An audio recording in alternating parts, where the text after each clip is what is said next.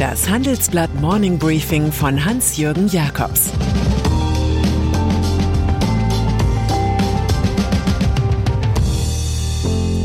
Guten Morgen allerseits. Heute ist Dienstag, der 11. Mai, und das sind heute unsere Themen. Auge um Auge in Israel. Europas Arzneichefin für Patentschutz. Und Giffey vor Verlust des Doktortitels.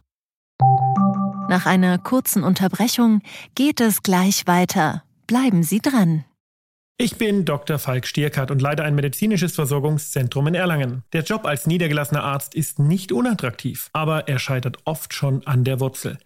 Wenn unser Studiensystem nicht darauf ausgelegt ist, genug Ärzte in guter Qualität auszubilden, wie soll die medizinische Versorgung in Mittelfranken dann gedeckt sein? Die besondere Nähe der niedergelassenen Haus- und Fachärzte ist in Gefahr. Was die Gesundheitspolitik jetzt dringend ändern muss, erfahren Sie auf rettetdiepraxen.de. Auge um Auge in Israel. Der Nahostkonflikt ist seit Jahrzehnten eine Konstante weltpolitischer Unruhen. Jetzt ist es wieder soweit. Palästinenser und Israelis scheinen jegliche Zurückhaltung aufgegeben zu haben, nachdem Streitigkeiten rund um den Tempelberg und die Al-Aqsa-Moschee eskalierten. Zunächst feuerten militante Palästinenser 150 Raketen aus dem Gaza-Gebiet auf israelisches Territorium, darunter Jerusalem. Dann antwortete Israels Luftwaffe mit einem Bombardement auf den Gazastreifen. 20 Palästinenser sollen getötet worden sein. Ministerpräsident Benjamin Netanyahu hatte kurz vor dem Machtverlust gestanden. Nun profiliert er sich als Schutzpatron des israelischen Volks. Angreifer würden einen hohen Preis zahlen. Offenbar müssen Friedensbewegte in dieser Region Nostalgiker sein. Man erinnert sich wehmütig an 1994, als Yasser Arafat, Shimon Peres und Itzhak Rabin zusammen den Friedensnobelpreis erhielten. Prominenter Studienabbrecher. Michael Dell aus den USA hat auch ohne Abschluss richtig Karriere in der IT-Wirtschaft gemacht. Das Unternehmen des verhinderten Arztes existiert seit 1984. Heute setzt Dell Technologies knapp 100 Milliarden Dollar um. Hardware, Software und IT-Infrastruktur sollen künftig in einem neuen Service-Modell zu mieten sein.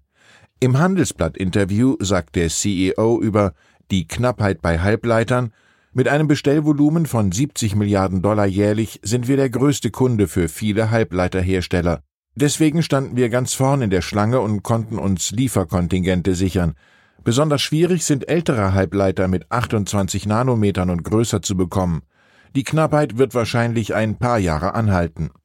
Über den Plan von Intel in Deutschland Halbleiter zu produzieren, es wäre großartig, wenn eine Chipfabrik in Deutschland gebaut würde, denn je näher sie an unseren Produktionsstätten liegt, desto besser. Und zur Zukunft meint Dell, die vergangenen zwei, drei Jahrzehnte waren atemberaubend gut für den menschlichen Fortschritt, aber das war erst das Vorspiel für die Dinge, die da kommen. Technologie wird eine große Rolle dabei spielen, beispielsweise in der Schnittmenge von Biologie und Informatik. Wer es nicht glaubt, muss nur den Begriff mRNA in die Suchmaske eingeben. Covid und der Patentschutz. Lauten Beifall gab es, als die USA ein Aufheben des Patentschutzes forderten. So seien ärmere Länder besser mit Vakzinen zu versorgen. Einen Kontrapunkt setzt Emma Cook, Chefin der Europäischen Arzneimittelagentur EMA. Keiner unserer bestehenden Impfstoffe wäre ohne ein Umfeld entstanden, das Innovationen ermöglicht, sagt sie im Gespräch mit dem Handelsblatt und drei weiteren europäischen Zeitungen. Die gelieferten Impfstoffmengen würden rasch ansteigen, so Cook. Die EU arbeite daran, dass diese Dosen auch Afrika zugutekommen. Wenn die EMA das Serum von BioNTech Pfizer im Juni auch für Teenager freigibt, zementiert sich dessen Vormachtstellung in Europa. Die USA haben die Genehmigung jetzt schon auf den Weg gebracht. BioNTech ist unter solchen Bedingungen der Shootingstar der Pharmabranche. Unterm Strich sind mehr als 6 Milliarden Euro Profit zu erwarten. Man nennt das Pioniergewinne. Seehofer an Corona erkrankt. Dem Bundesinnenminister Horst Seehofer hat die erste Impfung mit BioNTech keine Erleichterung gebracht. Der 71-Jährige wurde überraschend positiv getestet. Jetzt muss er in häusliche Isolation. In der vorigen Woche hatte der Bayer noch an einer Sitzung des Bundeskabinetts teilgenommen. Auffällig in der Impfdebatte war Seehofer Anfang April geworden. Da widersetzte er sich dem Appell von Gesundheitsminister Jens Spahn, ältere Kabinettskollegen sollten sich mit AstraZeneca impfen lassen. Seehofers Spruch Ich lasse mich nicht bevormunden. Giffey vor Verlust des Doktortitels. Wem es aus nachvollziehbaren Gründen zu billig ist, sich über den grünen Boris Palmer auszulassen, diesem Grenzfall zwischen Genie und Gefallsucht, der kommt doch an Franziska Giffey nicht vorbei.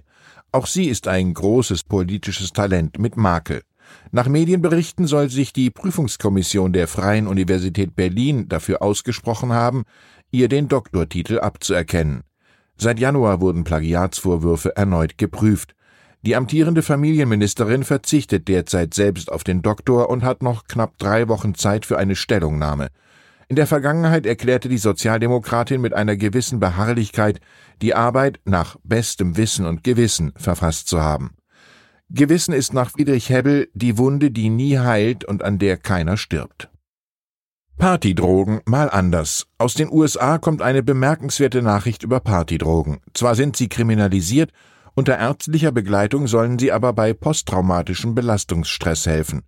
Das geht auf eine Studie des Forschers Rick Doblin zurück, die er in Nature Medicine veröffentlichte. Danach könnte MDMA, in der Clubszene als Ecstasy und Molly bekannt, positiv wirken. Schon vor einigen Wochen war in der wissenschaftlichen Literatur bekannt geworden, dass der Stoff Psilocybin aus Magic Mushrooms einen Nutzen im Kampf gegen Depression habe. Schon ab 2023 könnten solche Substanzen in den USA für Therapiezwecke erlaubt werden. Der 67-jährige Doblin sagt der New York Times, Manchmal wache ich auf und kann nicht glauben, wie weit wir gekommen sind. Und dann ist da noch Amazon-Gründer Jeff Bezos. Der Tech-Multimilliardär hat im Wettkampf um das größte Boot der Welt offenbar höchste Ansprüche. Er soll sich von der niederländischen Firma Oceanco eine 127 Meter lange Luxusjacht bauen lassen. Details verbreitet der Journalist Brad Stone in seinem Buch Amazon Unbound. Demnach sei auch eine Nebenjacht mit Hubschrauberlandeplatz geplant. Schließlich hat Bezos Partnerin Lauren Sanchez eine eigene Fluglizenz. Die Gesamtkosten für die fortgeschrittenen Wasserspiele sollen bei weit über 500 Millionen Dollar liegen. Peanuts für jemanden mit mehr als 200 Milliarden Vermögen. Die Leidenschaften des Menschen sind wie der Wind für Segelschiffe, kommentiert Voltaire. Sie können ihn zerstören, aber ohne sie kann er nicht vorwärts kommen. Ich wünsche Ihnen einen erfolgreichen Tag mit viel Rückenwind. Es grüßt Sie herzlich Ihr Hans-Jürgen Jakobs. Das war das Handelsblatt Morning Briefing von Hans-Jürgen Jakobs, gesprochen von Peter Hofmann. Ich bin Dr. Falk Stierkart und leite ein medizinisches Versorgungszentrum in Erlangen. Der Job als niedergelassener Arzt ist nicht unattraktiv, aber er scheitert oft schon an der Wurzel. Wenn unser Studiensystem nicht darauf ausgelegt ist, genug Ärzte in guter Qualität auszubilden, wie soll die medizinische Versorgung in Mittelfranken dann gedeckt sein? Die besondere Nähe der niedergelassenen Haus- und Fachärzte ist in Gefahr. Was die Gesundheitspolitik jetzt dringend ändern muss, erfahren Sie auf rettetdiepraxen.de. You.